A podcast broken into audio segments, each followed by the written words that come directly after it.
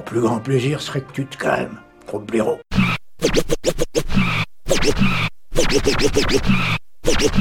De merde. Bonjour à vous, et comme vous l'attendiez enfin, voici l'heure de l'épisode 2 de ce podcast. Si l'on m'avait dit qu'il y aurait encore des gens pour m'écouter après ce premier volet, je n'y aurais pas cru. Du coup, si vous êtes toujours là, il va de soi que vous êtes géniaux, que vous avez sûrement du goût, beaucoup de bon sens, et que vous devez avoir totalement le cul qui brille, comme dirait Ball. Trêve de plaisanteries et de blagues référentielles que personne ne comprendra à part certains geeks au fond de la salle. De quoi allons-nous parler aujourd'hui? De belles choses, de petites choses, de choses du quotidien. On va se lancer sur les chemins de la vie, comme si ce podcast était mis en scène par Terrence Malick. Ok, dans ce cas-là, ça risque de durer 8 heures, et il va y avoir beaucoup de coupes. Des coupes? Vous voulez dire euh, beaucoup de coupés, un peu de décalé, et moi dans le rôle de votre Francky Vincent, derrière le micro? Je ne sais pas si l'image que je viens de vous mettre dans la tête est rassurante, perturbante ou just creepy as fuck Donc du coup, si vous faites un signalement faros me concernant, mon nom s'écrit Chandler, Chandler avec un Y. Et si au contraire, comme je le pense, vous êtes délicieusement pervers et dérangé, et que votre seule intention est de plonger dans mon univers pour le moins bizarre, une fois de plus, je vous trouve génial et je vous dis bienvenue et merci de me suivre. Bon, ça va, on vous fait pas chier là. Non, c'est sûr, je rêve. Ça va fuser, les potins, les ragots. Aujourd'hui, on va prendre 5 minutes pour parler de moi. Euh, Le premier épisode du podcast était un test. Un test un peu rapide pour baliser le terrain et dire coucou, j'arrive. Mais aujourd'hui, on va se poser sur ce deuxième numéro pour développer un tout petit peu plus solidement les bases. Est-ce que ce podcast a la volonté de se lancer dans l'analyse cinématographique ultra longue? Non. Sincèrement, je vous rassure pour la simple et bonne raison que cela m'emmerde profondément. Cela me faisait déjà fondamentalement chier quand j'étais en prépa ciné, et c'est encore pire aujourd'hui. De plus, le domaine est surchargé dans ce petit écosystème. Et je pense que si c'est ce que vous voulez, vous n'aurez pas vraiment le moindre mal à trouver chaussures à votre pied. Mon seul et unique but ici est d'aborder l'actu, la culture, les sujets de société qui me parlent, à moi, et ce au travers d'un seul prisme, le mien. En gros, je ne suis pas là pour dire mon avis avec une optique de blogueur en bise avec une agence. C'est pas une critique. On connaît tous le topo, je vais pas le refaire encore une fois. J'avais juste envie de faire un truc qui me ressemble un poil plus. Sur le fond, la pensée et l'écrit sont les mêmes que sur le blog, le journal des sorties.com. La forme change, la mise en scène aussi. Et surtout, pour une fois, vous m'entendez. Oui, euh, je ne suis plus euh, seulement l'ours, le mec cynique, euh, enfin un peu tout le portrait cliché que l'on peut attendre de moi sur Twitter. Je parle, et c'est autant un challenge pour moi qu'une évolution. Celle que je n'avais pas forcément envie de prendre. Pourquoi? La vérité, c'est je déteste m'entendre, euh, malgré les faits et les apparences, je ne me mets pas forcément assez en avant, alors pour une fois, j'essaye de modifier un peu la donne. Est-ce que ce podcast est une thérapie? Franchement, faut pas déconner non plus, hein, quand même. On va juste dire une évolution, j'aime bien le terme. Et ça faisait longtemps que j'avais envie de parler un peu dans un micro, même si je n'avais pas forcément sauté le pas. Ce que je fais aujourd'hui. Alors il y aura sûrement des jours où ce que je vais dire ne plaira pas, d'autres où cela vous fera rire, certains où vous écouterez en faisant la lessive, ou en vous engueulant avec votre conjoint ou votre conjointe. Hmm, J'ai une chose à vous demander, ne lui lancez quand même pas trop euh, fort la vaisselle à la gueule. Hmm, cela serait dommage que je sois témoin passif à distance d'une scène de crime. Allez, tout le monde se fait des bisous, bordel de merde. On est bien, on est là, on est détendu, on se relaxe.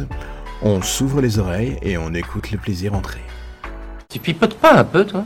Jamais je pipote. Et si un court instant on parlait d'Instagram, le nom maudit, le lieu où l'on fait en sorte de donner un relooking express à sa vie. Perso, quand je regarde mon compte, je ne sais plus trop quoi penser. Je shoot des détails, des portraits, des visages, je m'attache à l'insignifiant pour rendre les choses un peu plus grandes.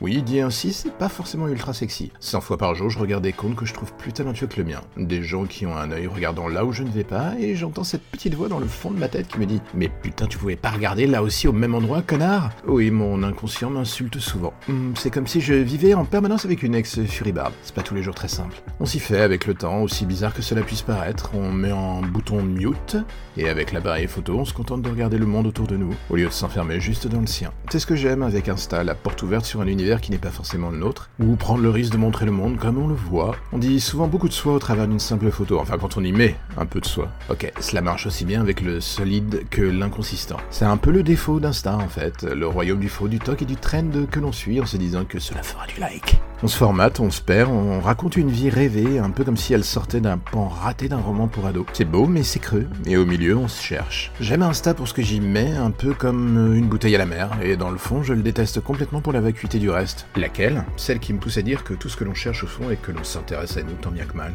On comble un vide, volontairement ou non, parfois on est conscient, parfois on ne l'est pas. Et dans le fond, je ne sais pas ce qui est le plus triste. On partage du souvenir en se disant que cela sera la trace que l'on laissera. Pour qui, pourquoi? Je pense que les générations futures se le demanderont encore et encore. Un peu comme nous d'ailleurs. C'est du journalisme total. Aujourd'hui, on va parler d'un film qui est disponible sur Netflix. Et ça s'appelle Like Father. Oui, je parle anglais avec un accent incroyable. Like Father. Euh, like Father que réalise Lauren Millen Rogen. Oui, Rogen, et cela, ce, ce nom va avoir son importance est une véritable petite bonne surprise. Alors crevons l'abcès hélico, ce film ne sera pas la cam de tout le monde, c'est une version light d'un épisode de This Is Us. Un peu de romance, des histoires de famille, du mélo, de l'émotion, et oui, le cocktail a quelque chose de satanique quand on y pense. Et pourtant, vous savez quoi? Cela marche. Oui, j'avoue, ce genre de truc, c'est définitivement ma cam. Je kiffe ce genre de petit film. Et pour les cinéphiles qui comprendront la référence, je suis un peu comme Jude Law dans The Holiday devant ce genre de film. La fragilité à son maximum. Mais je m'en fous, je le vis bien. Bridget Jones avait les pots de glace, moi c'est ce genre Et ici, euh, Kristen Bell, que l'on retrouve euh, dans la série The Good Place, et Kelsey Grammer font des véritables petites étincelles. L'histoire d'un père qui abandonne sa fille à 5 ans et revient 20 ans plus tard alors qu'elle se fait plaquer le jour de son mariage. On peut être honnête, c'était un peu casse-gueule comme pitch de départ. Et le film ne cherche pas forcément à trop charger la charrue en s'encombrant des détails inutiles. La vérité est que oui, Like Father ne cherche jamais à révolutionner la roue, c'est définitif mais ce n'est pas pour autant qu'il n'apporte aucune attention aux détails. Une histoire de pardon et de retrouvailles solides entre un père et sa fille, c'est classique, mais quand c'est bien fait, ça marche. Une galerie de second rôle attachant et évitant de se vautrer dans les facilités d'écriture et un vrai sens de l'émotion.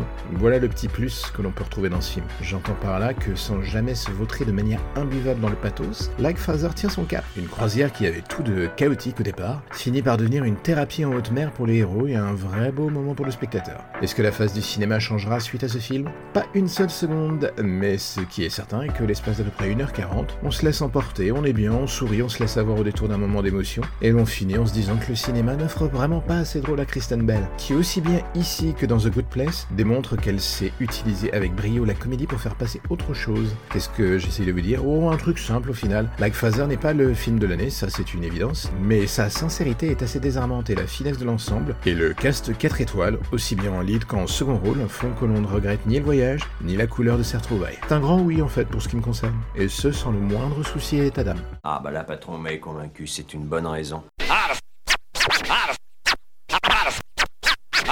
Et voilà, on y est, c'est le moment où l'on se quitte à nouveau. Allez, sèche tes larmes, on n'est pas dans un épisode de This Tout va bien se terminer. Deux épisodes que vous écoutez mes élucubrations et j'ai envie de dire une nouvelle fois merci. Est-ce que cela va durer? Bonne question. Et une chose est certaine, je commence à prendre plaisir à parler devant le micro. Je ne sais pas si ça s'entend, mais en tout cas, moi je kiffe. Est-ce qu'il y aura encore des choses à corriger? Hmm, Sûrement. Est-ce qu'il y aura une direction plus claire à trouver Un petit côté moins fouillis à élaguer? Nah J'aime le bordel. Hmm, j'aime parler à 100 à l'heure et en fait, j'aime juste bien vous parler en fait. Alors, pas de raison de changer tout cela. Du coup, en attendant la mise en chantier de l'épisode 3, prenez le temps de vous amuser un peu, sortez couvert avec madame ou monsieur, soyez cool avec les gens qui le méritent, et méprisez dans la joie et l'allégresse tout ce qui ressemble de près ou de loin à un connard. On est d'accord? Cela va faire un peu de taf, mais il faut bien que je vous occupe en attendant de créer l'épisode 3. Alors, comme dit la légende...